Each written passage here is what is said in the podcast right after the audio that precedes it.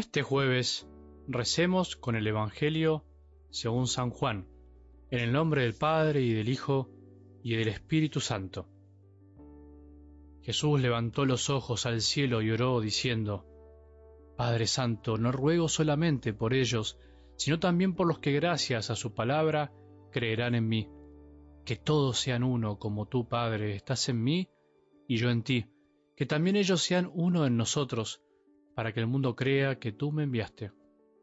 Yo les he dado la gloria que tú me diste, para que sean uno como nosotros somos uno, yo en ellos y tú en mí, para que sean perfectamente uno y el mundo conozca que tú me has enviado, y que yo los amé como tú me amaste.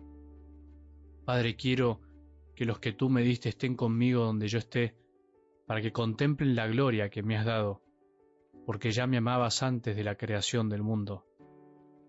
Padre justo, el mundo no te ha conocido, pero yo te conocí, y ellos reconocieron que tú me enviaste. Les di a conocer tu nombre, y se lo seguiré dando a conocer, para que el amor con que tú me amaste esté en ellos, y yo también esté en ellos. Palabra del Señor.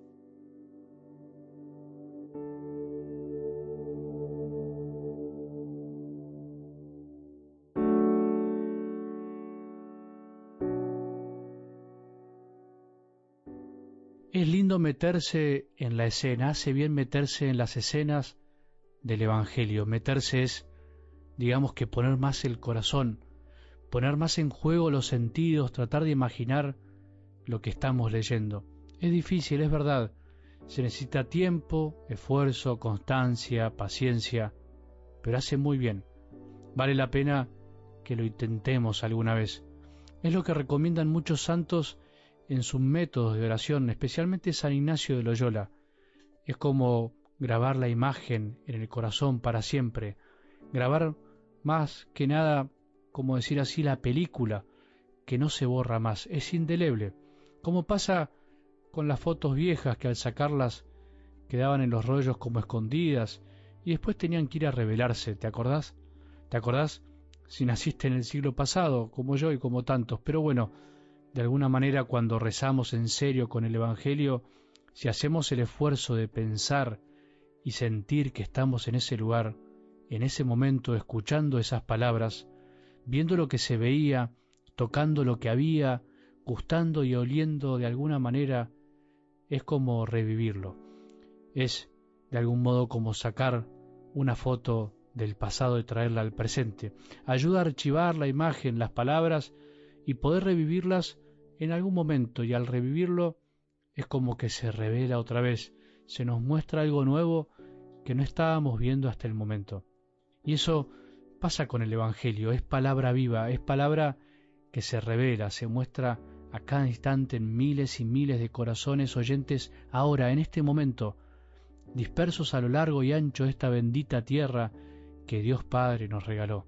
Por eso hay que hacer el esfuerzo de meterse en esa escena, no es ser un espectador más, no sirve, sino no hay que mirar de afuera, no leerla así nomás, sino imaginarla, es un paso más que puede darse. ¿Pensaste en eso alguna vez? ¿Pensaste en eso alguna vez? ¿Pensaste que en este momento somos miles y miles que estamos intentando escuchar las palabras de Jesús? A través de tantos sacerdotes que predican día a día, da ánimo pensar en eso saber que no estamos solos y que Jesús piensa en nosotros y pide por nosotros, como se ve claro en algo del Evangelio de hoy. Saber que somos uno con Él, con el Padre, y que eso desea Jesús, que seamos uno con Él, es lo que nos da ánimo para seguir siempre. Que el amor con que se aman el Padre y el Hijo sea el mismo amor con el que nos amemos nosotros. No tomamos a veces conciencia de esta maravilla. Hoy sabemos que las comunicaciones permiten muchísimas cosas, entre tantas que palpemos esto que hoy estoy diciendo más claramente. Si estamos con el corazón despierto y no solo conectado a un celular, eso permite que de alguna manera nos sintamos uno. ¿Cuántas personas se están sintiendo solas? Personas que no pueden salir, que están tristes, como solas, abandonadas y la tecnología los hace sentir uno, ¿no? ¿Cuántas personas hay así? Una vez me acuerdo me pasó algo que me hizo experimentar lo que dice algo del Evangelio y hoy.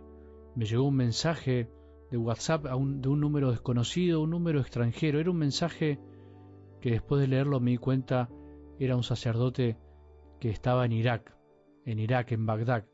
Yo no lo conocía, pero me llenó de alegría. Es un sacerdote que estaba en Medio Oriente viviendo en carne propia las persecuciones hacia tantos hermanos nuestros cristianos que son como nosotros, como vos y yo. Me agradecía por los audios del Evangelio, por este apostolado que Dios de alguna manera me encomendó hacer y por otro lado me pedía un favor. Me pidió que si podía alegrar un mensaje de audio de video, hiciera posible con mi comunidad parroquial para los cristianos perseguidos en Medio Oriente. Fue algo tan providencial, tan increíble, que no dudé ni un minuto. Justo en mi parroquia, en ese momento estábamos de misión, terminando unos días de misión por el barrio, y era el día de la visitación de la Virgen María.